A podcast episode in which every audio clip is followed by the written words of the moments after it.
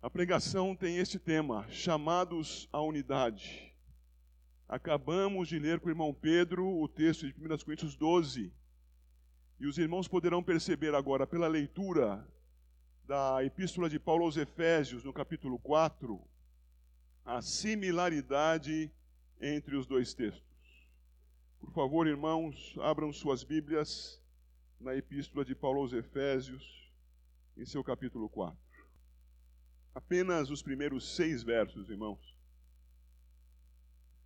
Rogo-vos, pois eu, o prisioneiro do Senhor, repito, rogo-vos, pois eu, o prisioneiro no Senhor, que andeis de modo digno da vocação a que fostes chamados, com toda a humildade e mansidão, com longanimidade, suportando-vos uns aos outros em amor, esforçando-vos diligentemente por preservar a unidade do Espírito no vínculo da paz.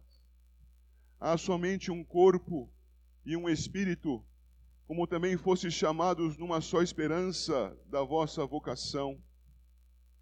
Há um só Senhor, uma só fé, um só batismo, um só Deus e Pai de todos, o qual é sobre todos, age por meio de todos e está em todos. Oremos ao Senhor.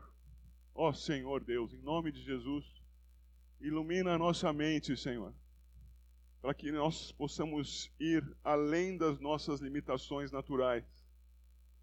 Para que, iluminados pelo Espírito, Senhor Deus, compreendamos aquilo que o Senhor quis nos dar a conhecer que não pervertamos, Senhor Deus, a palavra conforme os nossos próprios interesses, que não a esvaziemos, que não acrescentemos a ela aquilo que não lhe pertence. Enfim, Senhor, que haja fidelidade no estudo da tua palavra. E que isso, Senhor Deus, honrando o teu nome, edifique a nós, teu povo, aos que vieram a esta casa para adorar-te a outros que vieram a esta casa para saber como as coisas funcionam. Ó Deus, age nestas vidas em nome de Jesus, conforme o teu plano eterno. Sobre todos nós pedimos-te, ó Deus Santo, administra a tua graça, sempre para a tua glória e teu louvor, sendo nós instrumentos nas tuas mãos. Seja assim em nome de Jesus. Amém. Amém. Como sempre, as letras diminuem muito quando passa-se a esta fase. Você consegue ler o que está escrito lá? Por favor, abra sua Bíblia lá na, no capítulo 1 da Epístola aos Efésios. Já vamos ler o verso que está ali citado. Paulo escreveu aos Efésios e, com grande probabilidade, escreveu enquanto estava preso. E entende-se que isso tenha acontecido durante o seu primeiro período de prisão em Roma aquela prisão que começou lá em Jerusalém e que demorou algum tempo para ser transferida para Roma quando Paulo apelou para César. Talvez aqui boa parte dos irmãos se recordem disso. Aquela viagem difícil até chegar em Roma e chegando ali, é, o Senhor abençoava Paulo para que numa casa alugada pregasse a palavra. É assim que o livro de Atos dos Apóstolos termina. E naquele período, entende-se, Paulo estaria preso, portanto, e escrevendo cartas. E algumas destas cartas foram preservadas porque inspiradas por Deus e válidas para a igreja, e são as cartas de Paulo aos Efésios, aos Filipenses, aos Colossenses e a Epístola a Filemon. Estas quatro cartas, então, teriam sido escritas ao redor do ano 60, 61 da nossa era, portanto, depois de Cristo. Esta epístola aos Efésios tem em seus três primeiros capítulos ensino de doutrina, ensino daquilo que nós devemos crer. E existe uma terminologia para filosofia da história. Como existem as coisas? Com que finalidade elas existem? Aqui elas caminham essas perguntas que atormentam os filósofos ao longo dos séculos são respondidas por Paulo aqui nesses três capítulos, em especial no primeiro e no começo do segundo, quando ele coloca tudo isto centrado no mediador. Ele diz que tudo existe porque Deus assim planejou. Então, nós, olhando para o texto, entendemos a doutrina da predestinação. Tudo existe para a glória do próprio Senhor. E nós acabamos de olhar algo a respeito em 4, 6, que acabamos de ler. E tudo existe centrado no mediador. E é este o primeiro verso que nós vamos ler no capítulo 1, verso 10. Acompanhe aí, diz o texto, que o nosso Senhor propôs em Cristo fazer convergir nele, na dispensação ou na administração da plenitude dos tempos, todas as coisas, tanto as do céu como as da terra. Este verso aponta para isto que muito resumidamente está escrito aí nessa legenda na sua tela. Isto é, a convergência de todas as coisas em Cristo. Cristo central nesta filosofia da história. Uma história que não seria cíclica, como querem fazer crer quando nos ensinam na escola ou até mesmo na faculdade. As coisas vão e se repetem em ondas. Mas não, uma história linear, que tem começo, meio e fim, e tudo isso acontecendo por meio de Cristo e centrado em Cristo. Ora, se tudo é assim, Será que a igreja é como? A igreja também. E por isso o apóstolo em cadeias vai fazer um chamado a nós como igreja. Esse chamado vai ter alguns fundamentos que já veremos. Ele diz que está preso, e nós podemos ver isso no 3.1. Paulo, sou prisioneiro de Jesus Cristo, de Cristo Jesus. É visto também em 6.20, você pode ver isso lá pelo qual sou embaixador, por causa do Evangelho, sou embaixador em cadeias, para que em Cristo eu seja ousado no falar. Paulo, preso, tem esse entendimento vindo do alto pela graça de Deus, a fim de que nos exponha a centralidade do Senhor e nesta centralidade uma característica essencial, que é tema dessa pregação a, o chamado à unidade. Uma unidade à qual somos conclamados. Veja, por favor, agora voltando para o capítulo 4, capítulo em que se inicia a segunda sessão da epístola, uma sessão de aplicação da doutrina. É por isso que o versículo 4, perdão, versículo 1 do capítulo 4 começa com rogo-vos, pois. Ora, diante da centralidade de Cristo, rogo que vocês façam algo que ele roga que nós façamos. Veja, por favor, o 4:1. Rogo-vos, pois eu, o prisioneiro no Senhor, que andeis de modo digno da vocação a que fostes chamados. Vejam a ênfase. Vocação a que fostes chamados. Mas devemos andar como então? De modo digno. Andar de modo digno é algo que prepondera neste texto. E andar de modo digno é andar, conforme o texto vai nos expor, com unidade ao redor de Cristo. Unidade em Cristo Jesus unidade em Cristo Jesus, segundo a própria revelação de Deus. Eu digo e repito muitas vezes diante da igreja, a revelação que forma o Antigo Testamento, a revelação que é o próprio Cristo encarnado, a revelação que são os evangelhos, na verdade, o evangelho de Jesus Cristo em suas quatro versões, Mateus, Marcos, Lucas e João. O ensino de Cristo que foi ensinado adiante pelos apóstolos, a doutrina dos apóstolos, o ensino de Cristo comunicado adiante, isto é, o Novo Testamento. Ora, unidos em Cristo conforme as Escrituras. Rogo-vos, pois eu, o prisioneiro do Senhor, que andeis de modo digno da vocação a que foste chamados. O número um ali vai nos dizer a unidade pela obra de Cristo. Vejamos, por favor, o capítulo 2.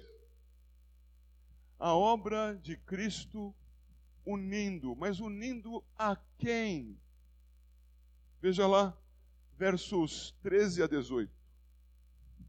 Agora, em Cristo Jesus, vós, vós Efésios, vós gentios, vós que não sois de origem judaica, vós que antes estáveis longe, fostes aproximados pelo sangue de Cristo, porque Ele é a nossa paz, o qual de ambos fez um, e tendo derribado a parede da separação que estava no meio, a inimizade, aboliu na sua carne a lei dos mandamentos na forma de ordenanças, para que dos dois criasse em si mesmo um novo homem, fazendo a paz, e reconciliasse ambos em um só corpo com Deus, por intermédio da cruz, destruindo por ela a inimizade, e vindo evangelizou a paz a vós outros que estáveis longe, e paz também aos que estavam perto porque por ele ambos temos acesso ao Pai em um espírito. Mas do que fala Paulo aqui? Fala da unidade do corpo de Cristo conforme a dificuldade enfrentada à época. E qual era a dificuldade de então? É que o evangelho que havia sido revelado inicialmente a um povo, o povo de Israel, o povo judeu daquela época, não tinha limite no povo judeu. O Evangelho, por determinação do Senhor Jesus, deveria ser pregado a todas as nações. O Evangelho estava sendo pregado e gentios, pessoas que não eram de origem judaica, pessoas de outros povos, de outras gentes, gentios, estavam crendo no Senhor e ao crerem no Senhor, compunham a sua igreja fora dos limites de Israel. O que fazer com essas pessoas? Havia conflitos entre as pessoas.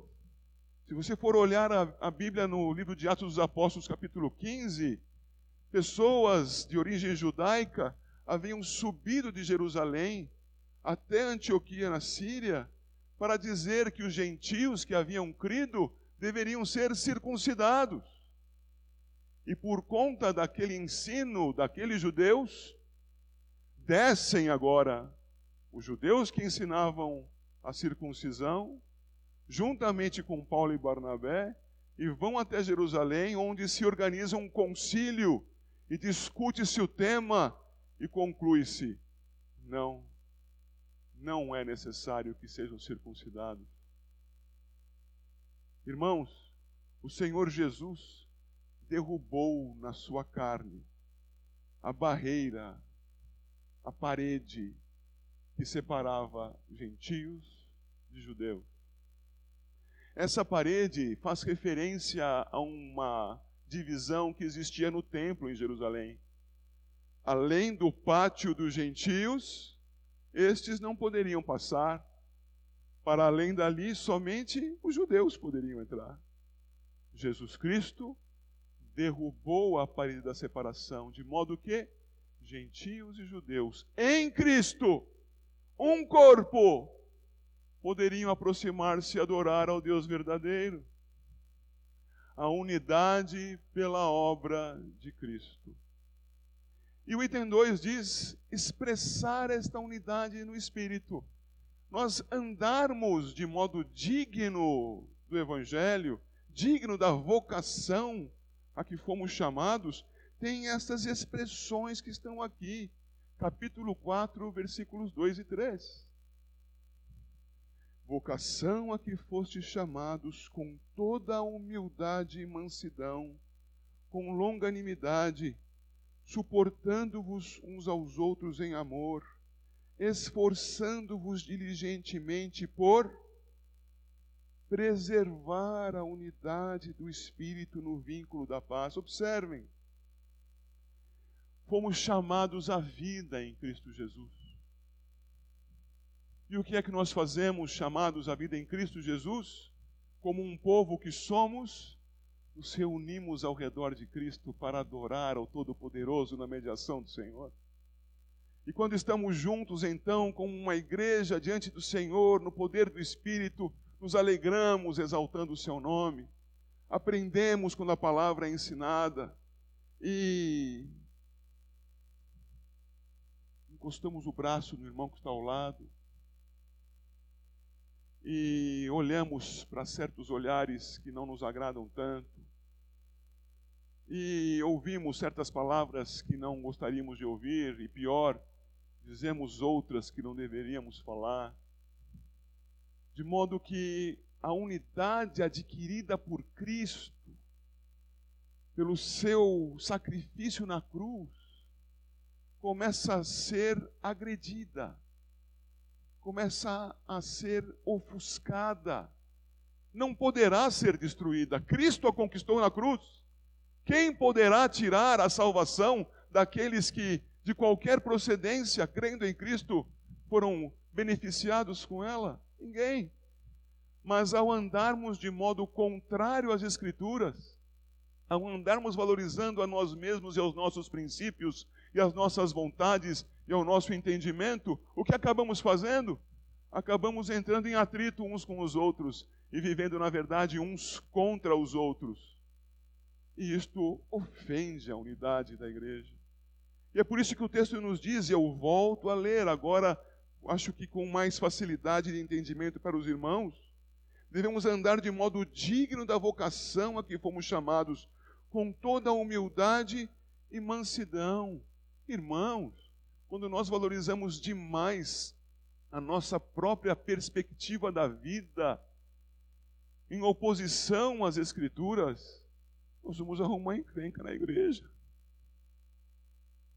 É preciso que nós, submissos a Deus, segundo as Escrituras, caminhemos com as pessoas ao nosso lado. E então vemos a palavra seguinte, que é mansidão. Esse caminhar submisso a Deus é a mansidão. Submisso a Deus.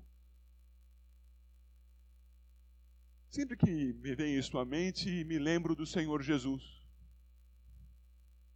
o nosso Senhor Jesus, que na sua mansidão resistiu aos fariseus e os chamou de hipócritas. O nosso Senhor Jesus, que em favor do seu povo foi à cruz. Como nós precisamos discernir as coisas, não é? Haverá momento em que precisaremos nos apegar às Escrituras e dizer diante dos demais, em humildade e submissão a Deus: Pai, onde estão? Pare de pecar, não caminhe como tem caminhado. É momento, há momentos em que precisamos ser humildes e mansos diante de Deus, fincando o pé na verdade e dizendo: da verdade ninguém me tirará. Não é segundo o meu entendimento ou a minha vontade, mas é em submissão ao Senhor. E aqueles que assim submissos forem, estarão juntos diante de Cristo, centralizados nele. Mas haverá momentos em que, por causa da mesma palavra, assim como Cristo foi à cruz, deveremos parar e dizer: não é como eu quero, eu posso acatar o que o irmão, o que a irmã quer e seguir junto com vocês, porque juntos estamos seguindo a Cristo, e isso não ofende as Escrituras. É preciso discernimento para isso. É por isso que ele diz: rogo-vos que andeis de modo digno. Não é uma questão imediata nem mecânica. É preciso estar em comunhão com o Senhor, buscando ao Senhor em oração e caminhando humildemente, mansamente na comunhão com Ele. A mais aqui, este item tem vários aspectos e diz aqui também: com longanimidade, suportando-vos uns aos outros, suportando-vos em amor. Longanimidade, isto é, suportando aquilo que acontece e que vem do lado de lá, do outro cotovelo no qual esbarro, suportando pacientemente, prolongadamente, e suportando isto, diz o texto ainda, em amor.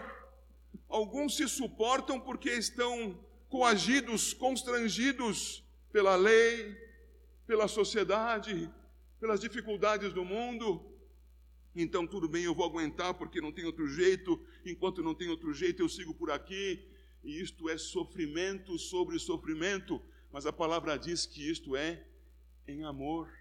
Logo, se é em amor, fica bem mais fácil. Então, nos suportamos uns aos outros por causa do que Cristo fez conosco e expressamos o amor dele, do Redentor, para que amparemos aqueles que estão ao nosso redor. E o 3 diz duas palavras muito fortes. Olhe para o texto, por favor. Esforçando-vos diligentemente. Isto é, não é qualquer esforço. Não é o esforço de alguns segundos quando você passa o dedo pela tela do celular, ele não responde, você passa de novo, passa a terceira vez e fala: droga, não funciona. É diligentemente, é prosseguindo e por mais tempo, e o tempo que for necessário diante de Deus, para andar segundo a vocação, andar de modo digno a vocação que nós fomos chamados. Fomos chamados à unidade. Então faremos pé firme na doutrina e cederemos aquilo que não ofender a palavra do Senhor. E o faremos em amor. E o faremos com esforço. E o faremos para preservar a unidade do Espírito no vínculo da paz. Vejam quantas palavras juntas para dizer unidade. Unidade do Espírito no vínculo, unidade da paz, paz, unidade. O Senhor tenha misericórdia de nós e nos abençoe. E nos conceda que nós andemos de modo digno, como chamados, aquilo que Cristo adquiriu na cruz. Unidade do seu povo, de qualquer procedência. Vimos lá em 13, 1 Coríntios 12, verso 13. Não importa se é grego, se é judeu, se é escravo, se é livre vinculados em Cristo Jesus, vinculados e expressando isto com empenho, com esforço, com dedicação, porque do modo que eu sou pecador, você também é. E nós, em Cristo, é que vamos nos suportar uns aos outros. Porque se nós ficamos valorizando aquilo que nos divide, preparem-se, teremos uma semana sem saber nada a respeito uns dos outros. Será que tem sido assim?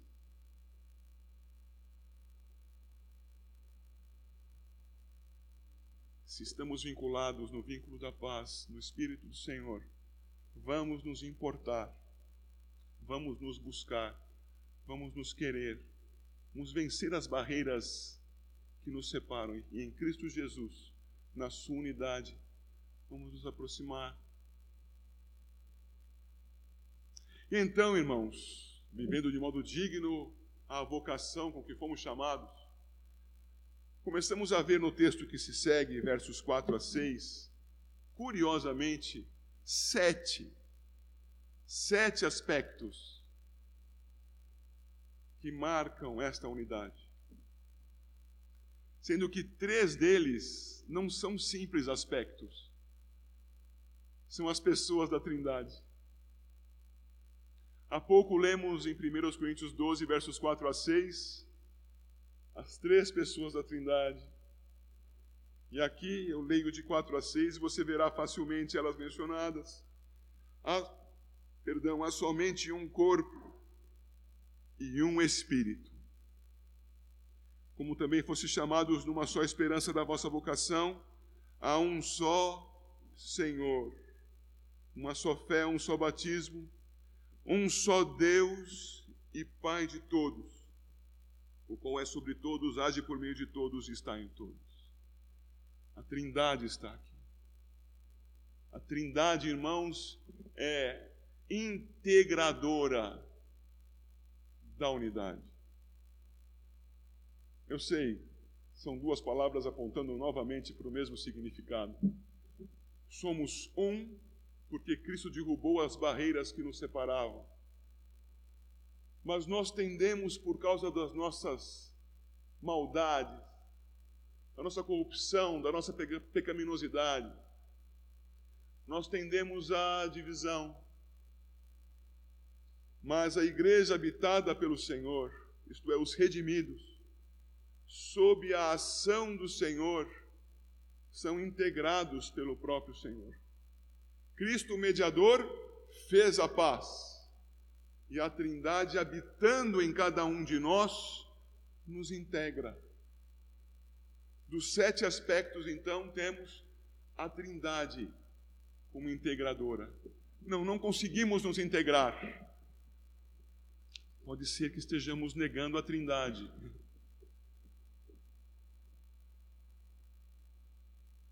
Estamos.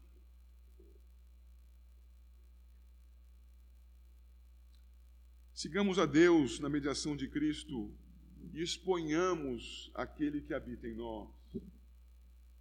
E a Trindade, caros irmãos, age sobre nós.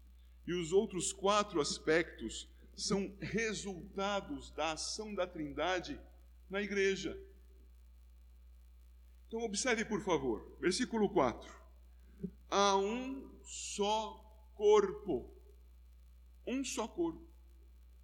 E na epístola, aqui no capítulo 1, verso 23, nós podemos ler lá. 1, 23. É preciso que você mexa na sua Bíblia aí, por favor. 1, 23.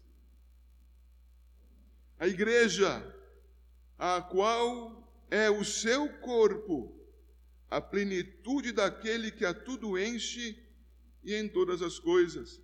Cristo Jesus é o cabeça do seu corpo, nada mais normal. Ele é o cabeça do seu corpo. Há somente então um corpo. O corpo em Cristo, o corpo de Cristo. Veja o 2,16, por favor. O Senhor Jesus, já lemos, reconciliou ambos, judeus e gentios, em um só corpo com Deus, por intermédio da cruz, destruindo por ela a inimizade. Então, temos um só corpo. Quando estamos segundo as Escrituras, nada nos dividirá, somos um corpo. O que é que faz haver centenas, talvez milhares de denominações neste país nosso aqui? Falta das Escrituras. E não seguindo as Escrituras, não estamos centrados no Senhor Jesus. Digo nós, igreja brasileira, e não estando sentados no Senhor Jesus, a Trindade não está em nós e assim afastados do nosso Deus, como poderemos andar unidos? As coisas não são independentes umas das outras, elas estão juntas. O Senhor Jesus morreu por nós. Então, crendo no Senhor Jesus, devemos andar segundo as Escrituras.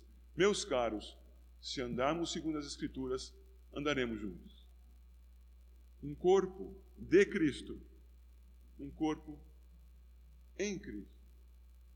Mas o texto segue e vai dizer aqui o texto ainda dizendo assim: Fostes chamados numa só esperança da vossa vocação. A esperança, irmãos, é uma esperança que existe agora quanto às coisas de agora. Eu tenho esperança de ser mais santo, de ser mais justo, de ser mais parecido hoje, amanhã e depois nos tempos destes dias, mais parecido com Cristo. Eu tenho esperança disso. Ó Senhor, tem misericórdia de mim. Você tem esperança disso? Essa é uma esperança atual. A esperança de andar como Cristo andou. Mas a minha esperança também é futura, porque por causa de Cristo eu espero que na volta dele eu seja aproximado dele como um bendito do seu Pai como uma ovelha à sua direita, à direita do pastor. Tem esperança futura. E veja se não é isso que fala o texto no capítulo 2, versos 4 a 7, por favor. Deus, sendo rico em misericórdia por causa do grande amor com que nos amou, e estando nós mortos em nossos delitos e pecados, nos deu vida juntamente com Cristo, pela graça, sois salvos. Isso é o que Ele me deu hoje. Você vê isso concretizado hoje, vê a sua presença diante de Deus hoje, vê a sua transformação diante de Deus absoluta hoje. Não, é uma esperança. Espero no Senhor. Você espera? Esperamos juntos. Isso é uma unidade entre nós que Ele nos concede. Esperamos pela santidade conforme a Sua promessa na salvação. Mas o texto segue e diz, verso 6: E juntamente com Ele nos ressuscitou e nos fez assentar nos lugares celestiais em Cristo, para mostrar nos séculos vindouros a suprema riqueza da Sua graça em bondade para conosco em Cristo Jesus. Estamos vivos diante de Deus, isso é parte daquilo que nos transforma, é porque Ele nos deu vida que nós podemos expressar essa vida. Mas isso ainda acontecerá plenamente no futuro, quando é dito para mostrar nos séculos vindouros a suprema riqueza da Sua graça. Nossa esperança também é para o futuro. Você tem esperança da volta do Senhor Jesus? Esperança de que na sua vinda, ao invés de ser objeto da sua justiça, será objeto do seu amor. Eu também tenho essa esperança, estamos juntos. Juntos na esperança, juntos como um corpo, juntos na esperança.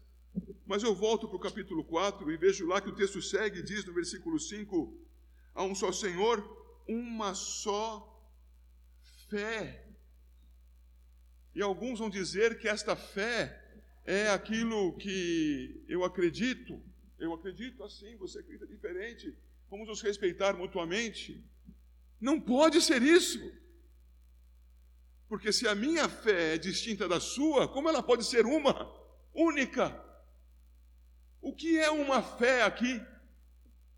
Uma fé, primeiro sentido, é aquela que o Senhor nos concedeu para que nós crescemos. Veja o capítulo 2, verso 8 porque pela graça sois salvos mediante a fé. Opa, isso não vem de vós, é dom de Deus. Se fosse a minha fé, ela seria diferente da sua. Mas a fé que eu tenho em Cristo deve ser a mesma fé que você tem em Cristo, porque foi Deus quem nos deu a fé em Cristo. Somos unidos pela fé nesse primeiro sentido, mas nós temos um segundo sentido para esta fé e a fé que nós temos e abraçamos é a fé cristã segundo as Escrituras. A sua fé é também um credo. Aquilo em que você crê, aquilo em que você deposita a sua fé. Temos uma só fé. E o que é que é a substância dessa fé? A revelação do Senhor que está em nossas mãos. Quando uma igreja valoriza mais um aspecto e outra igreja valoriza mais outro aspecto, os aspectos mais valorizados acabam sendo tão importantes que se tornam únicos. Então a fé, como não é posta em toda a Escritura, produz divisões. Mas quando a igreja está centrada na fé que Deus lhe deu, naquilo que ela deve crer, a fé é única então estamos unidos na fé. Porque há tantas igrejas, porque nós não seguimos as Escrituras igualmente. E como devemos fazê-lo? Como devemos nos policiar, nos corrigir, orar a Deus, Senhor, dá-me entendimento da tua palavra, conforme a tua vontade. Abandonar os nossos preconceitos, e ler as Escrituras para entender a vontade de Deus. Eu lhes digo, e não faço com orgulho, faço agradecido a Deus por Sua misericórdia. Aleluia! Sou um cristão reformado, porque voltei para as Escrituras, seguindo o passo histórico de retorno para elas. Quantos hoje fogem das Escrituras? Carregam as Escrituras como se fossem desodorante Outros carregam as escrituras como se fosse um mero aplicativo de celular. As escrituras são a nossa regra de fé, a mesma fé e por isso a mesma prática. A unidade da igreja também passa pela unidade de fé. A fé que Deus nos deu na Sua palavra. Estude a palavra, conheça a palavra. Quanto mais conhecermos as Escrituras, mais confirmaremos a unidade que Cristo nos deu. E há mais um aspecto aqui no nosso texto. Verso 5 diz: uma só fé, um só batismo. Aí então a confusão também aumenta mais ainda, porque alguns são imersionistas, outros fazem batismo por aspersão ou por efusão. Uns batizam em nome do Pai, do Filho e do Espírito Santo e o fazem num movimento só.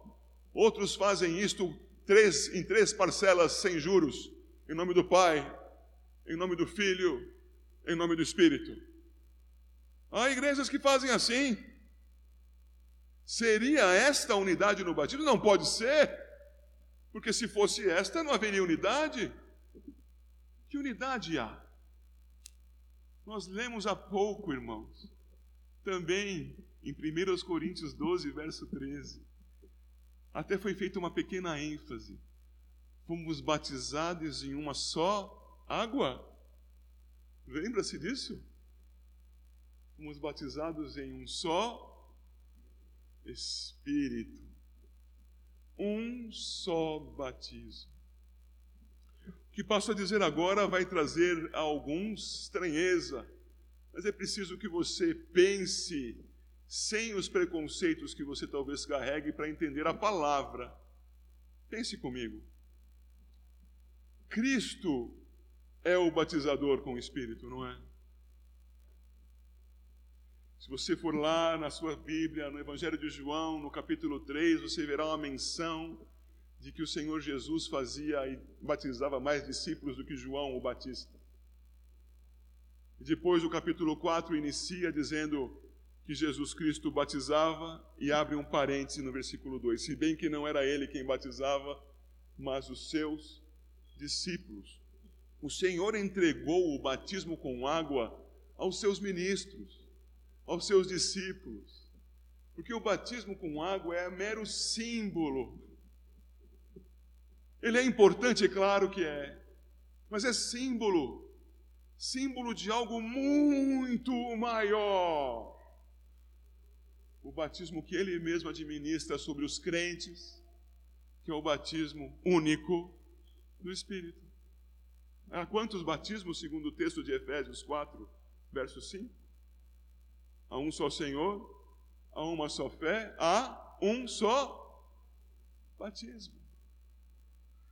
Portanto, quando nós andamos segundo as Escrituras, nós possamos identificar no batismo, nos rituais variados que há pela igreja, a variação também de interpretação das Escrituras conforme as limitações de cada grupo. Limitações. Então, alguns farão, como acabei de exemplificar, com três mergulhos, outros farão com apenas um, outros farão com aspersão ou com efusão. Isso são formas, formas do símbolo. Mas o que importa, o que importa é mais do que o símbolo. Obedecemos ao Senhor realizando o símbolo mas o que importa é o batizador e aquele que ele usa para batizar. Cristo Jesus batizando com o Espírito Santo. Isso não acontece num evento separado da vida com uma segunda bênção. Acontece sobre todos os que creem, porque estamos vinculados num só corpo, numa só esperança, numa só fé, num só batismo. No Pai, no Filho, no Espírito Santo. Não há crentes especiais a um corpo de cristãos. Os textos que estão ali lançados nós podemos ver, 4 de 20 a 24, veja lá. Não foi assim que aprendestes a Cristo, se é que de fato tendes ouvido e neles, nele fostes instruídos, segundo é a verdade em Jesus, no sentido de que, quanto ao trato passado, vos despojeis do velho homem que se corrompe segundo as concupiscências do engano, e vos renoveis no espírito do vosso entendimento, e vos revistais do novo homem, criado segundo Deus, em justiça e retidão, procedentes da verdade. Ora, cadê o batismo aqui? O batismo aqui está citado, por favor, mantenha-se alerta. O batismo aqui está citado em referência a Romanos capítulo 6, versículo 4. Quando a novidade de vida é uma marca exemplificada no batismo por imersão. O mesmo se dará na epístola de Paulo aos Colossenses, no capítulo 2, versículo 12. Exemplificada. Por quê? Porque o batismo tem este significado e mais três que vão mencionar. O batismo significa abandonar a vida de pecado, morto para o mundo e vivo para Deus. É isso que está aqui em Efésios 4, versos 20 a 24. Mas há um segundo significado. O segundo significado é estar debaixo do sangue de Cristo. Você pode anotar ou pode ir lá conferir no final do capítulo 24 do livro do Êxodo. Após o sacrifício, cumprindo a ordem do Senhor, Moisés aspergiu o sangue da aliança sobre o povo. E essa aspersão demonstrou que o povo estava debaixo do sangue e por isso estava em aliança. Em 1 Coríntios capítulo 10, é dito logo em seus dois primeiros versos que nós fomos batizados na aspersão ao passarmos, digo, representados pelo povo de Israel, pelo Mar Vermelho a aspersão indicando estar debaixo do sangue do Cordeiro. O que significa o batismo quando imersão? Significa nova vida em Cristo. O que significa o batismo quanto à aspersão? Estar debaixo do sangue do Cordeiro em aliança com o Todo-Poderoso Deus. Mas o que mais pode significar o batismo? O batismo significa, segundo o livro de Gênesis, capítulo 17, significa, irmãos, a inserção no povo visível de Deus. E lá em Gênesis 17, o Senhor fez registrar que Abraão, tendo seu nome modificado para Abraão, deveria colocar nos meninos um símbolo da aliança um símbolo nos meninos ao oitavo dia. Meninos sem consciência ainda do que acontecia com eles. E eram circuncidados. E todos os que estavam sob a autoridade de Abraão, adultos até, incrédulos até, sob a autoridade de Abraão, receberiam o sinal da aliança, a circuncisão. Um terceiro significado para o batismo é a inclusão no povo visível de Deus. E isso está marcado em Gálatas, capítulo 3, a partir do verso 23. Não há diferença entre grego, judeu, escravo, livre, homem ou mulher. Mulher não poderia ser circuncidada, mas pode ser batizada. Não há mais derramamento de sangue a inclusão dos que creem e dos seus descendentes no povo da aliança, o povo visível sobre a terra. E ao grande significado do batismo. Jesus Cristo, ressurreto dos mortos, apresenta-se no cenáculo aos seus discípulos, capítulo 20 de João. E depois de dizer: Não temam, sopra sobre eles e diz: Recebei o Espírito Santo. Esses quatro sinais, perdão, esses quatro significados, repito, esses quatro significados do batismo estão no uso da água. Nova vida, sob o sangue, participante do povo visível de Deus, sim, marcado, selado com o Espírito Santo. Desses quatro irmãos, um é apresentado sobre as nossas crianças, a inserção no povo visível de Deus. As crianças não creem. As crianças, consequentemente, não podem dizer, agora que fui batizado, vivo uma nova vida em Cristo. Não podem. Elas não podem dizer, estou debaixo do sangue da aliança e por isso estou salva. Não podem. Por não terem crido em Cristo, elas não podem ser preenchidas com o Espírito Santo, porque somente em Cristo há salvação. Mas o batismo significa para as crianças que elas fazem parte do povo da aliança, do povo visível de Deus sobre a face da terra sobre a face da terra. De modo, irmãos, que nós, aliancistas como somos, batizamos as nossas crianças. O batismo das Escrituras. O batismo das Escrituras, administrado por Cristo, é o do Espírito que nos faz um. Olhando para essas coisas todas, irmãos, nós vemos as bases da nossa fé, aquilo que nos une, e nós, como presbiterianos, a partir dessas bases, fazemos registros legais. Eu preciso lhes dizer isso, preciso que você continue alerta aí.